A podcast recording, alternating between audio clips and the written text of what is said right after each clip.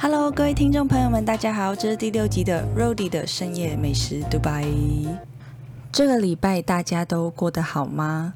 刚刚我才发现，竟然已经是清明连假了。天呐，今年过得好快，要四月嘞！那就先祝福一下大家扫墓不塞车，都能够趁着这样的清明连假，你知道难得几天的连续假期，和家人好好团聚，然后一起享受一些好吃的食物，聚聚餐这个样子。那我自己昨天也刚好帮姐妹们庆生，吃了一间蛮澎湃的餐酒馆。整体而言，其实本来应该是就是你知道一一个不太完美的聚餐，因为。我们旁边的客人刚好他们有超多人，他们大概坐了三四桌吧，非常多个人，然后很吵闹，非常的嗨啊，喝酒啊，狂吃什么的，聊天的声音超级大声，就变成我们四个女孩子想要聊聊心事或八卦或什么的，都必须扯开嗓门，我们要靠得很近，你才听得到彼此在聊什么。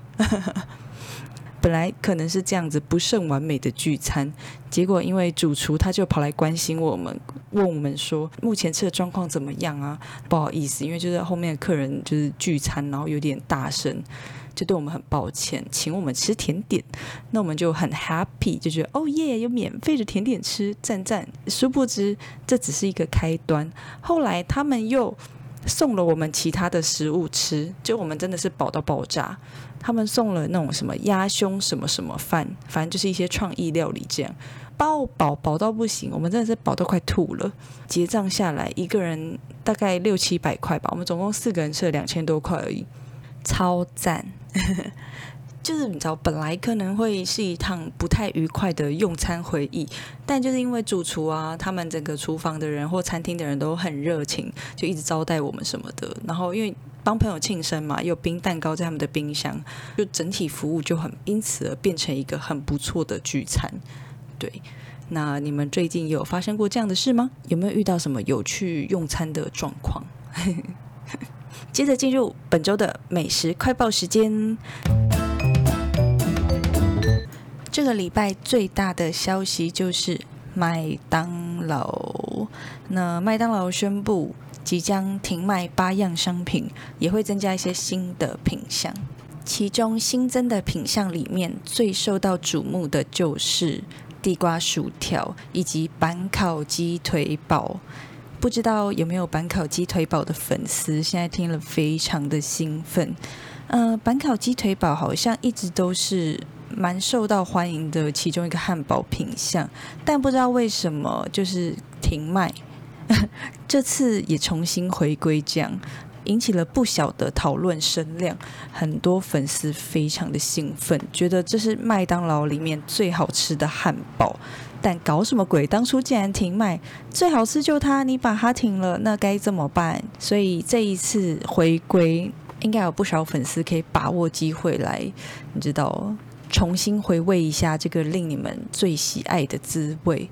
那还有另外的就是地瓜薯条，地瓜薯条它就是台湾的连锁素食业者，原本好像是只有顶呱呱在卖，那它是台式的素食店嘛，然后所以搭配地瓜薯条，大家也觉得很合理，然后也成为他们一个招牌的感觉。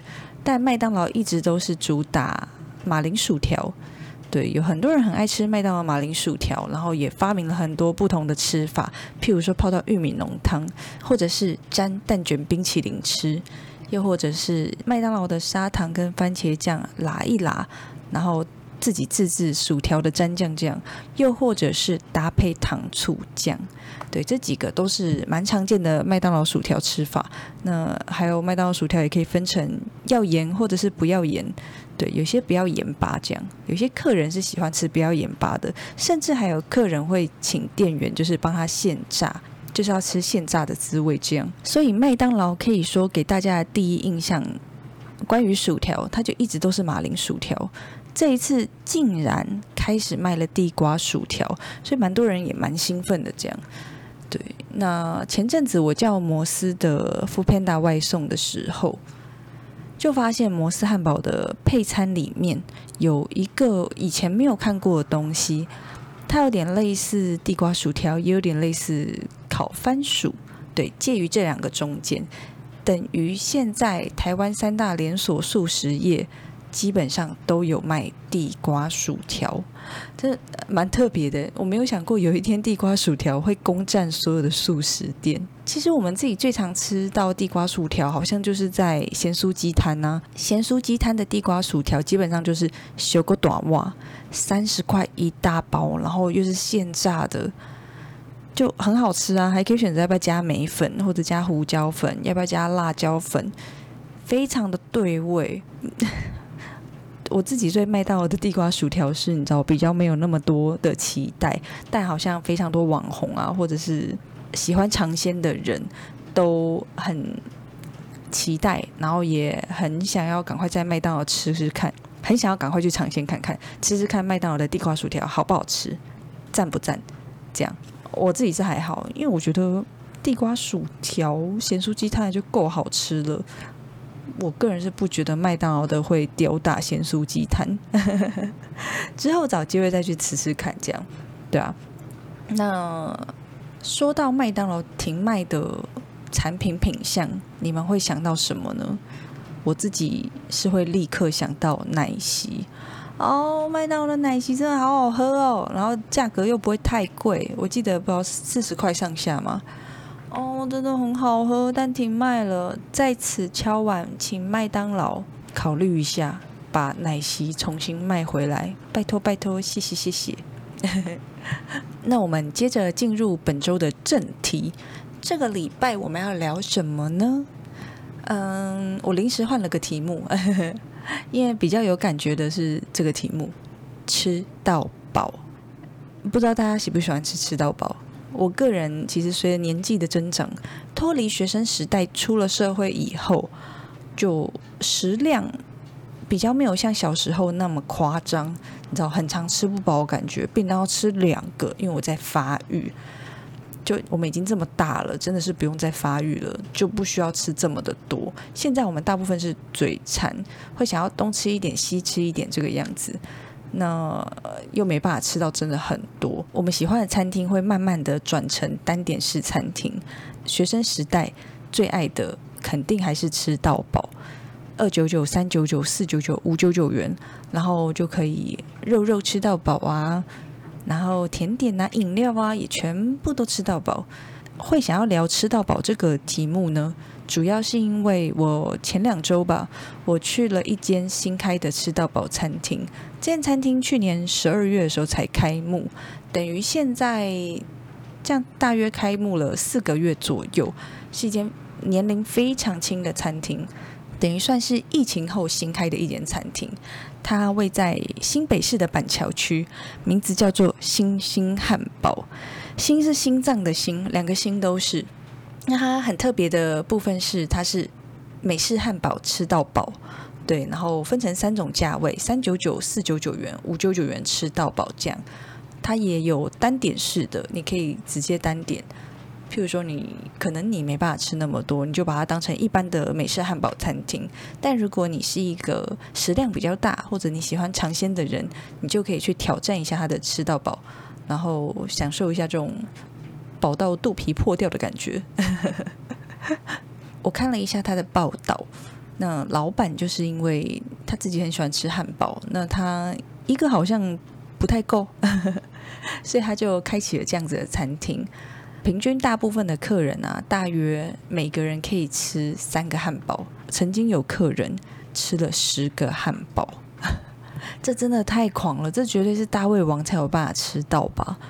那因为我自己本身就不是食量这么大的人，我也不对自己寄予厚望，我自己都没有把握，也没有信心。我就是保持着尝鲜跟开箱的心情去看一下这间餐厅。这样，就我特别挑选了下午时段去，因为我那次去是为了要拍 YouTube 影片。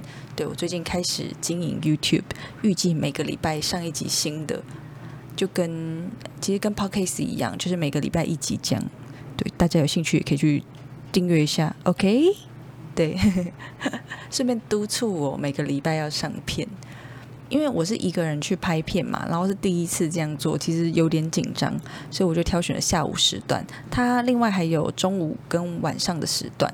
那当然，一般餐厅大部分都是正餐时间人会比较多，我就挑选了下午，人最少，我觉得应该可以吃的比较自在，然后又拍片嘛，比较不会打扰到别人。那天去吃的时候，我点了五九九元吃到饱，就是想说难得去，我就是要点最贵的。然后可以开箱比较多东西，但其实没有，因为我真的是 吃的太熟了。那它五九九元吃到饱的部分呢，跟四九九元、三九九元的不一样，就是它的品相会比较多。譬如说，有一些东西就是五九九元吃到饱限定，例如湿式熟成和牛以及松露薯条。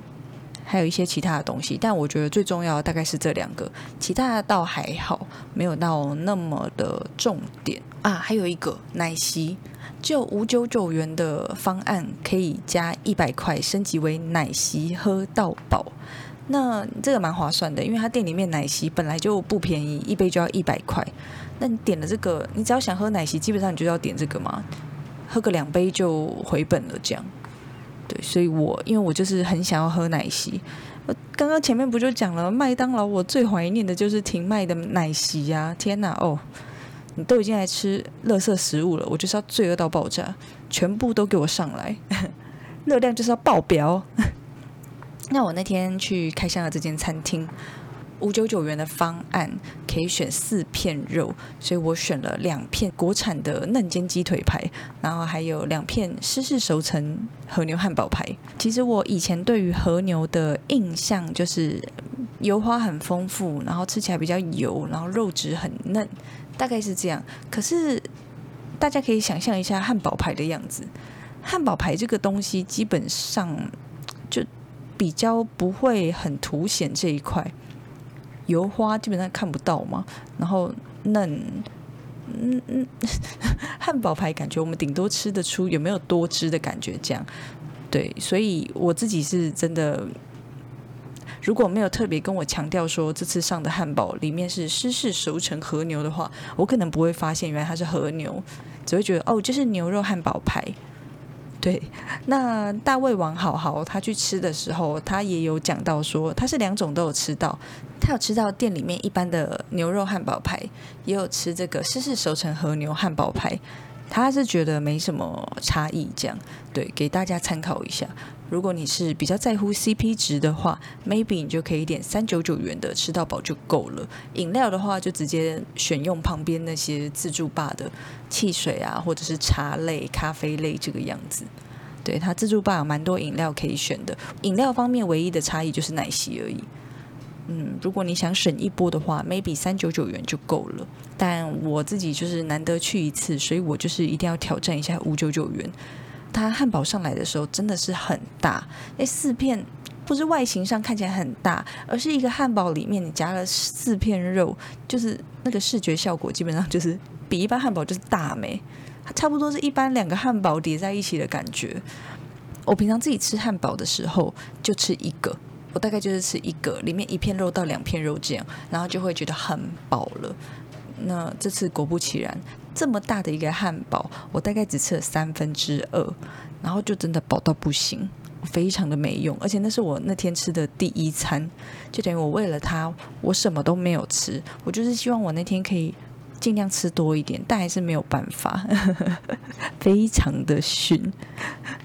重点在于体验，不在于就是要吃到回本，吃到爆炸这样。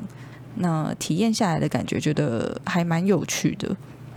非常适合学生们，然后聚餐，大家一起看谁吃的比较多啊什么的，这样就蛮有趣的。价格部分也不会到太贵哦，他有收十趴服务费哦。突然想到这件事，他们这间店呢，那个时候最吸引我的地方，除了是除了因为它是汉堡吃到饱这件事情是前所未闻的，过去我从来没有看过有汉堡吃到饱的餐厅，基本上我们看到的都是火锅吃到饱、烧肉吃到饱。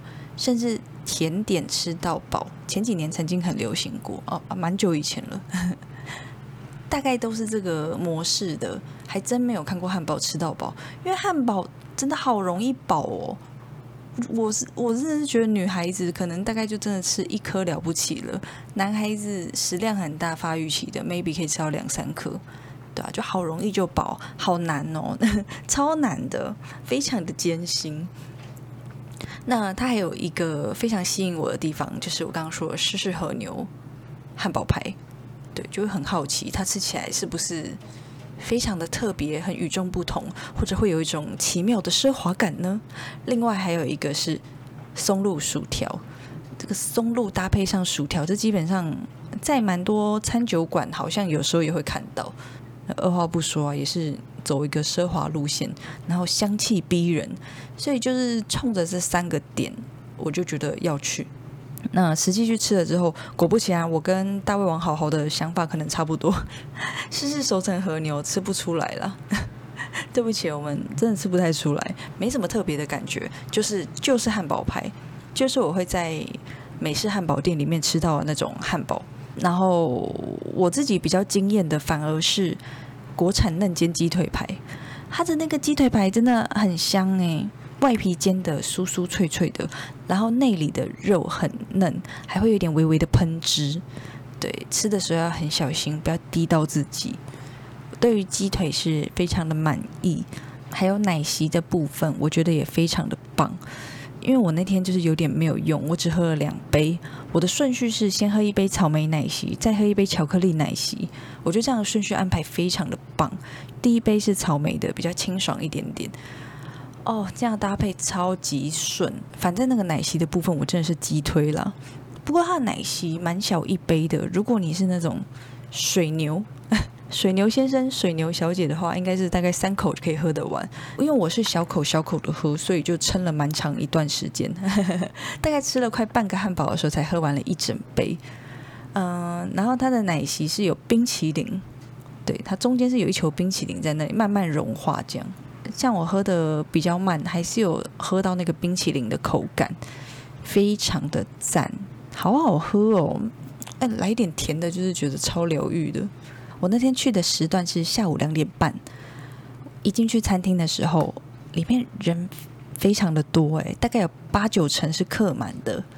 基本上他的正餐时间人应该会更多，应该就是满满满，所以他应该现在算是应该还算蛮有人气的吧。大家如果去之前一定要定位，嗯，那一个人的位置是还蛮好定的，不过一个人去有点害羞诶，因为你知道餐他的位置好像都是。四人座，我印象中都是四人座，非常的害羞。我一个人坐了四人座的位置，对。然后因为我是去拍片嘛，等于我一走进去，拿着相机跟脚架，他们所有人都回头看我，非常的醒目，然后也很害羞。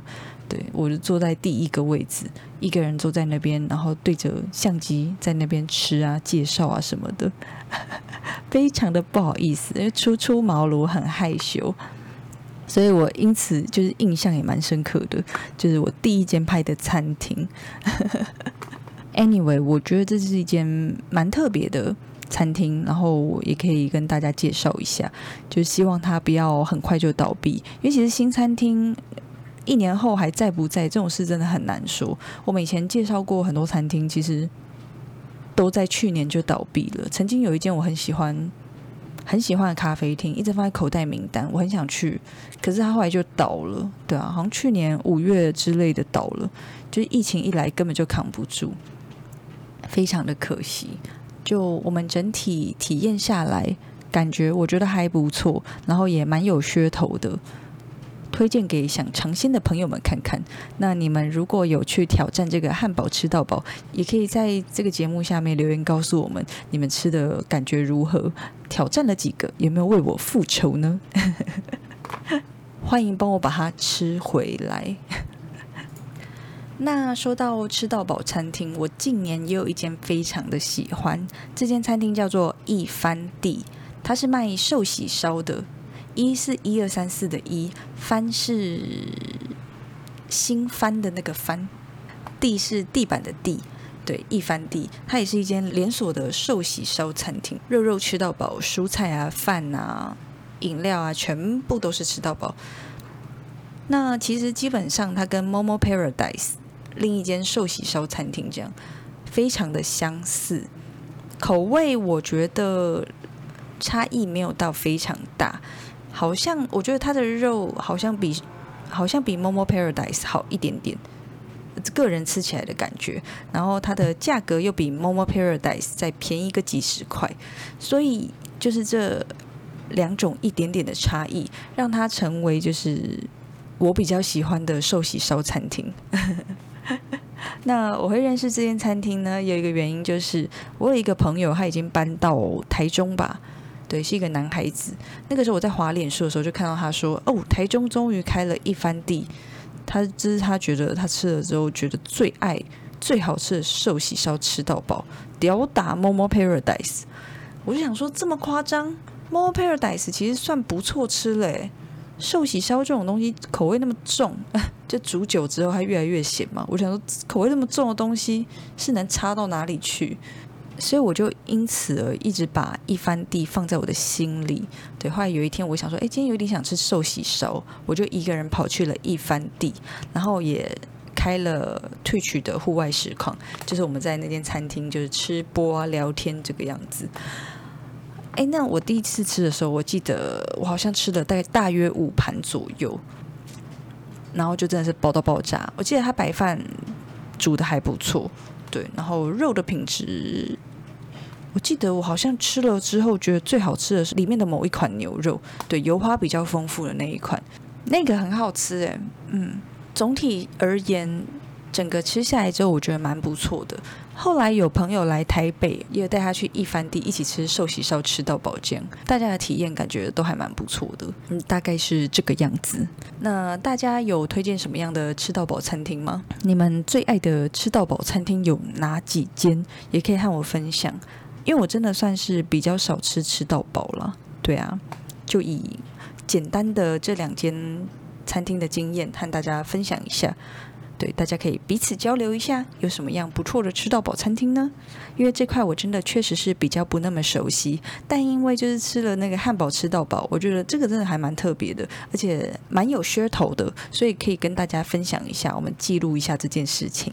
对，那我们差不多该做 ending 了。关于吃到饱，你们有什么样的想法呢？还有什么样的回忆呢？应该蛮多都是学生时代跟朋友聚在一起耍白痴啊，在那边玩的回忆吧。对，就是说大家那种很青春、很活泼、很快乐的回忆啊，有没有呢？也可以和我们分享一下。反正吃到饱，我觉得大致上留下来的应该都是蛮快乐的回忆，因为会让你想到很多好朋友嘛，可能很久不见啦。对，是不是该约出来吃个饭什么的？好啦，那就祝福大家重拾友情，好不好？赶快约一下很久不见的朋友，赶快去挑一间不错的吃到饱餐厅，维系一下感情，然后关心一下彼此过得好不好？那我们今天的节目就到这边结束喽。嗯，如果你觉得今天的节目你蛮喜欢的，欢迎留给我五星好评。有什么意见呢？也欢迎多多在下面留言哦。那我们下周见。大家拜拜。